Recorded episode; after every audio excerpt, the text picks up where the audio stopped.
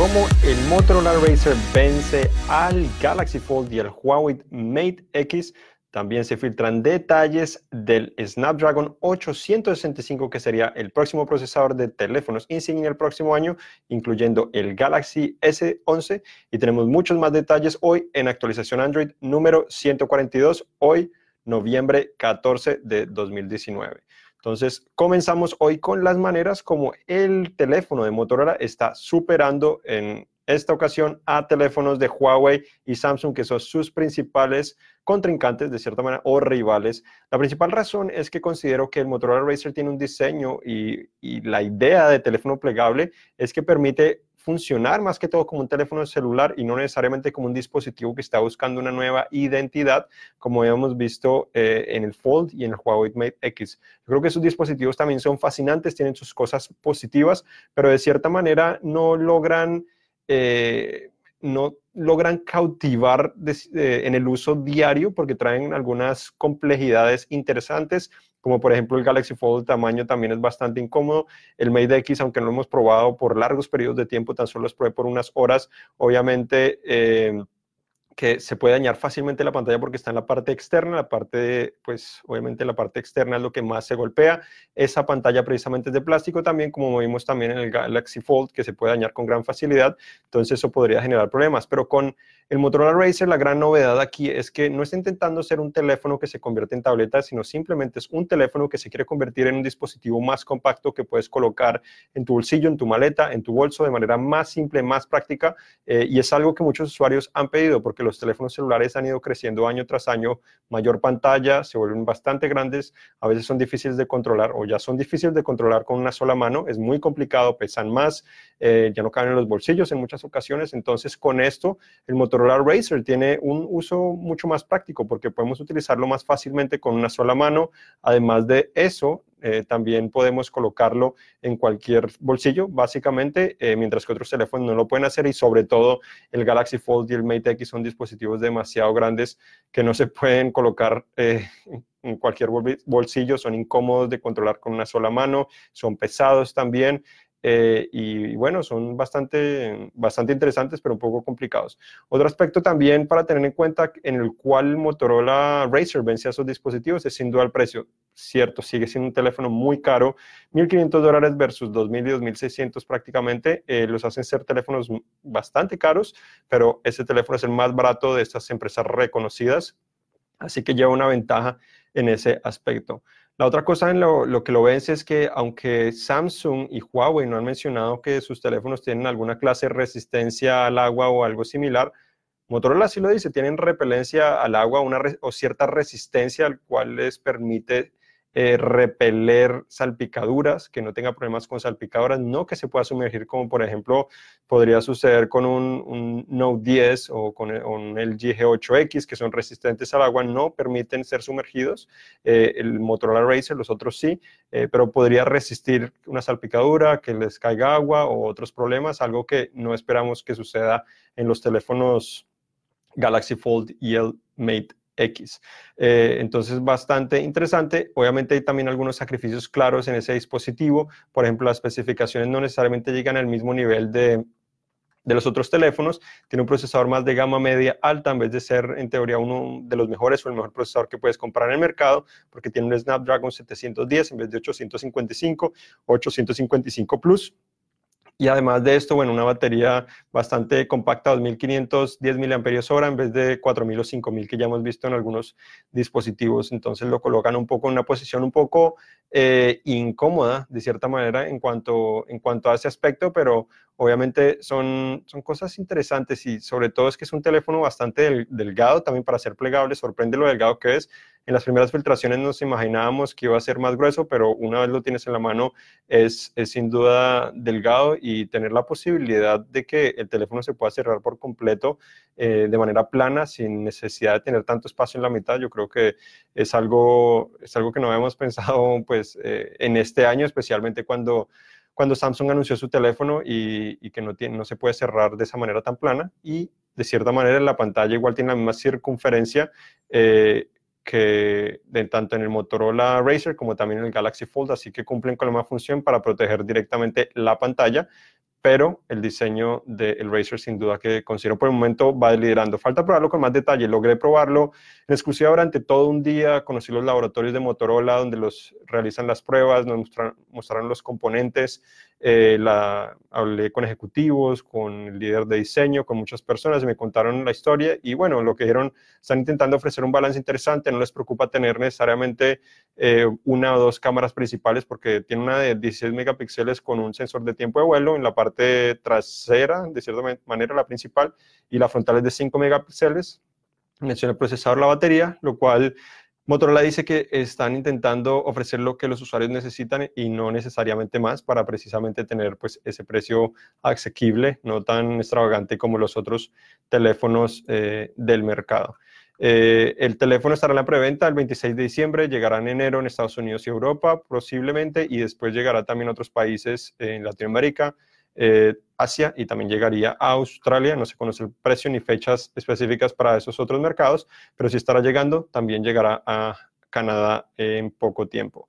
Entonces, ahora sí pasamos a hablar de otra noticia interesante. Mencionaba el procesador el Snapdragon 865, se filtró en la red social Weibo, donde mostraría que el procesador tendría 8 núcleos. Eh, uno, pues el más potente sería 2.84 GHz, tendría otros medios eh, de, que pues se encargarían de tareas medias, que tendría una velocidad similar y también eh, pues tendría un, unos de, de bajo consumo de, electricidad o energía, los cuales permitiría obviamente tener mayor, extender la duración de la batería, pero también realizar las tareas que no necesitan tanta tanta potencia. Entonces, el más potente sería de 2.84 GHz, ese sería tan solo un núcleo, los otros tres núcleos serían 2.42 GHz y habrían los otros cuatro núcleos que son de 1.8, que son los más básicos del dispositivo.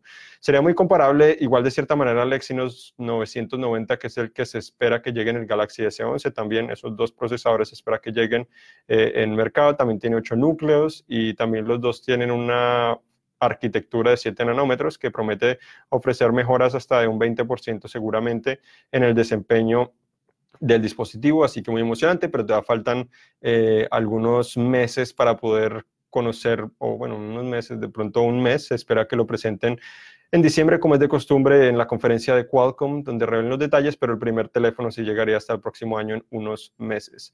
En cuanto al Galaxy S11, ya que hablamos un poco de los procesadores, también hay otra información en el cual eh, reveló que posiblemente habrían tres versiones de 6.2 o 6.4 pulgadas, sería el más pequeño, los otros serían de 6.7 y 6.9 pulgadas, el de 6.9 pulgadas tan solo estaría disponible en 5 con 5G, los otros sí estarían disponibles en 4G LTE, que es lo regular, o 5G dependiendo pues, eh, de los mercados y donde decidas comprarlo. Todos ahora tendrían pantalla curva, así que no podrías obtener uno con pantalla plana como sucedió con el S10e. Y bueno, estarían lanzándose a mediados de febrero como, como esperaríamos. Em, en cuanto a otras noticias, también tenemos que los Huawei P30 se están actualizando Android 10. Ya comenzó la liberación, la versión final, no la versión beta. Eso es el P30 y P30 Pro. Eh, lo interesante es que algunos usuarios han dicho que eh, los que tienen la versión china, eh, al parecer con la actualización les está quitando la certificación de Play Protect, lo cual ya no les permite utilizar Google Pay, así que es algo para tener en cuenta. Eh, no se han quejado de Google Play necesariamente de las aplicaciones que han sido removidas o bloqueadas o algo similar, sino tan solo Google Pay. no sabemos más detalles al respecto pero eso es lo que, bueno, lo que por el momento se viene siendo y también ya comenzó a llegar no solo en Asia, sino también está llegando a Europa, no se conoce por el momento Latinoamérica, pero llegarían en un futuro eh, también Samsung realizó un acuerdo importante con una empresa fabricante de vidrios en Corea bastante interesante, que es la que le permitiría tener vidrios flexibles en sus teléfonos plegables. Eh, realizaría un acuerdo en el cual tendría exclusividad para utilizar esos vidrios plegables en sus teléfonos en el futuro.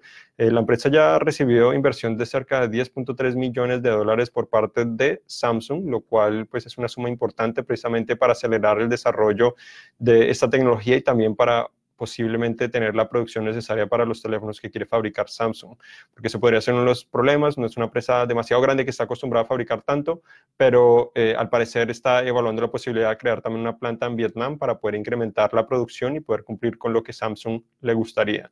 Otro teléfono que se filtró esta semana fue el Galaxy A51. Eh, se filtró mostrando un diseño interesante, sobre todo cuatro cámaras traseras, una actualización de especificaciones en algunos casos comparado al A50 y al A50S, pero principal son cuatro cámaras traseras, principal de 48 megapíxeles, gran angular de 12 megapíxeles, telefoto de 12 megapíxeles y el cuarto sería uno para detectar la profundidad, de, que sería 5 megapíxeles. El diseño es bastante atractivo, eh, se ve muy, muy bien comparado pues a otros teléfonos de, gama media. Eh, se parece mucho al, a las 50 en diferentes aspectos eh, del diseño, pero sobre todo también lo interesante es que tiene una pantalla una perforación de cierta manera o tiene integrada la cámara directamente en la pantalla en la parte media superior como lo tienen los Galaxy Note 10 entonces a pesar de ser de un teléfono de gama media tendría esas características lo cual es bastante sobresaliente y biseles muy pero muy muy pequeños sobre todo eh, para la categoría sería muy muy sobresaliente otras noticias eh, de la semana, eh, pues también tenemos que Minecraft Earth está disponible. Esta aplicación pues que nos permite jugar Minecraft que hemos esperado está disponible en beta en Android, así que no está versión final, pero, pero bueno, eh, es algo positivo. Google también quiere ayudarte a pronunciar palabras que no conoces directamente en su herramienta, en su motor de búsqueda, lo cual es positivo. Google también comenzó a habilitar eh, la siguiente generación de mensajes de texto, los RCS, ya acá en Estados Unidos comenzaron a habilitarlas, eh, lo cual pues también es positivo para unificar un poco en Android eh, la experiencia. al parecer también Google traerá videos de reproducción automática a Google Play, lo cual podría molestar a algunos usuarios, porque sabemos que no a todos nos gusta que abramos algo y se reproduzca siempre un video, porque no solo consume datos, sino también eh, perjudica la experiencia que tenemos generalmente en, en, esa, pues en lo que estamos consumiendo. La aplicación de Rewards de Google también se actualiza ahora para mostrarte con mayor claridad cuándo se te vence el crédito que has obtenido a través de, de esos surveys que has contactado, esas encuestas que has contestado con el con el tiempo, entonces ya puedes saber, generalmente es un año, pero te lo está mostrando con mayor claridad para que tú estés, tú estés eh, más informado de lo que, de lo que pues, tendría de cierta manera el dispositivo. Google Fit también se actualizó ahora para tener un widget de controles de música y al, igual que nuevas caras del reloj directamente eh, en ese dispositivo, ya comenzó a llegar esta semana, pero eh, posiblemente se podría demorar un tiempo en llegarle a, todos los usuarios. Eh, por otra parte, también tenemos que otra versión beta de Android 10 comenzó a llegar a los Galaxy Note 10, entonces eh, los que ya hacen parte de eso pues podrán disfrutar de, de eh, esas novedades, aunque vale la pena recordar que la versión beta puede traer siempre algunos problemas, así que no es necesariamente lo más recomendable para hacer en su teléfono principal. Y hasta aquí llegamos, vamos ahora a contestar algunas de las preguntas que ustedes eh, me han hecho en este momento. Eh, John dice que nada que le llegue a la actualización Android 10, no sé qué dispositivo tienes, pero si a veces se demora es frustrante, pero yo creo que Realmente las actualizaciones de Android han perdido un poco la importancia porque ya traen menos novedades. Eh, anteriormente eran mucho más diferentes, entonces yo creo que no es el fin del mundo. Si tienes un dispositivo bueno, yo creo que puedes eh, seguir disfrutándotelo. John dice que el S10 Plus sí se puede sumergir en el agua. Es correcto, agua pura. Eh, no necesariamente la garantía lo cubre, pero sí que está, lo que me está refiriendo es que a diferencia del S10 Plus, eh, el Galaxy Fold nunca han dicho que tiene cierta resistencia al agua ni repelencia al agua. Y el Motorola Racer tiene cierta resistencia al agua que no le permite ser sumergido, pero sí resistiría salpicaduras. El S10 Plus, el Note 10 y hasta S9, S8 han sido resistentes al agua, igual que eh, los LG que he mencionado y algunos Huawei también han tenido esa característica. José dice que no le convence los teléfonos plegables, es la primera generación, yo creo que sería más interesante en los próximos años. Y Soli pregunta, para mí, ¿cuál es el mejor smartphone de 2019? Pregunta bastante difícil. Eh, para mí es muy difícil escoger solo un teléfono porque no considero que sea un teléfono perfecto, pero yo creo que, eh, como les he dicho muchas veces, el primer si quieres un teléfono Android, el primer teléfono para considerar y estás dispuesto a gastar dinero, yo creo que es el Galaxy S10 eh, y el S10 Plus y el S10e son muy parecidos, depende de cuánto quieres gastar. Yo creo que eso es el primer paso. Después de eso hay diferentes eh, rangos de cosas que tienes que sacrificar o quieres recibir adicionalmente. Están los OnePlus, eh, el 7 Pro sin duda que es una excelente alternativa, aunque su incremento de, peso, de precio sin ser resistente al agua, sin poderse cargar inalámbricamente, lo hacen bastante eh, limitado. Si es lo que más te importa, la experiencia es muy buena. Las cámaras no son las mejores, eh, pero bueno, considero que la mejor cámara principal al menos es la, o la que más puedo confiar es la del Pixel 4 o 4XL.